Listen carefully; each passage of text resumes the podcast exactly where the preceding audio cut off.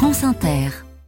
Le 7-10 sur France Inter. 7h20 en toute subjectivité ce matin avec le journaliste et présentateur de l'émission Sur le front sur France 5, Hugo Clément, bonjour. Bonjour Nicolas. Hugo, ce matin vous nous parlez de nos poubelles. Oui, beaucoup de gens sont persuadés, et c'était aussi mon cas avant de commencer cette enquête, que toutes nos ordures ménagères sont aujourd'hui incinérées. Et pourtant, ce n'est pas le cas, puisque selon l'Agence de la transition écologique, 20% de nos poubelles sont encore enfouies. Ça paraît incroyable, mais en 2022, nous avons enterré en France 17 millions de tonnes de déchets ménagers, soit le poids de 1700 tours Eiffel, une quantité loin, très loin des objectifs que notre pays s'est fixé, puisque nous sommes censés enfouir moins de 10 millions de tonnes d'ici 2025. Nous n'en prenons pas vraiment le chemin, d'autant que certains sites d'enfouissement continuent de s'agrandir. J'ai pu le constater notamment au Pen Mirabeau, sur les hauteurs de Marseille, où est installée une ISDND, une installation de stockage des déchets non dangereux.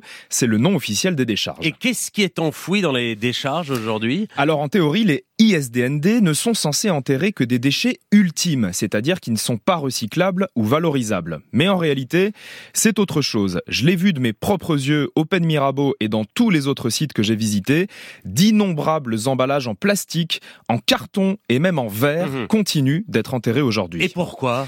Parce qu'il n'y a pas d'incinérateur partout et parce que le tri est soit mal fait, soit carrément inexistant. Par exemple, la décharge des Pen Mirabeau enfouit notamment des déchets de la commune d'Aubagne, où les habitants n'ont pas de poubelle de tri à domicile et où ils sont censés déposer eux-mêmes leurs emballages recyclables dans des conteneurs situés en ville. Mais comme très peu de monde le fait, les déchets sont jetés indistinctement dans les ordures ménagères et finissent donc enterrés. Dites-nous Hugo, quel problème pose l'enfouissement?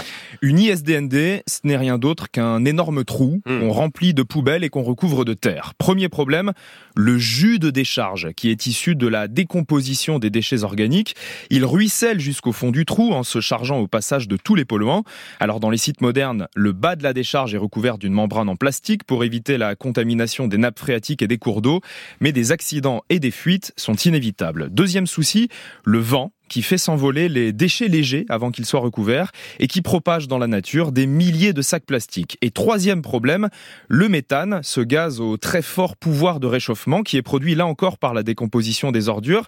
Certaines décharges récupèrent ce gaz et l'utilisent pour produire de l'énergie, d'autres le brûlent sur place, mais dans tous les cas, une partie du méthane s'échappe dans l'atmosphère, parfois même plusieurs décennies après la fermeture des sites d'enfouissement. Autant dire que si l'on veut arrêter de léguer ces cadeaux empoisonnés à nos enfants et petits-enfants, il y a urgence à réduire notre volume de déchets et à appliquer la loi, puisque depuis le 1er janvier, les collectivités sont obligées de proposer une solution pour collecter les déchets alimentaires, ce qui est très peu fait pour l'instant. Merci Hugo. Votre enquête à retrouver dans votre émission Sur le front ce lundi 22 janvier à 21h sur France 5. À mercredi prochain.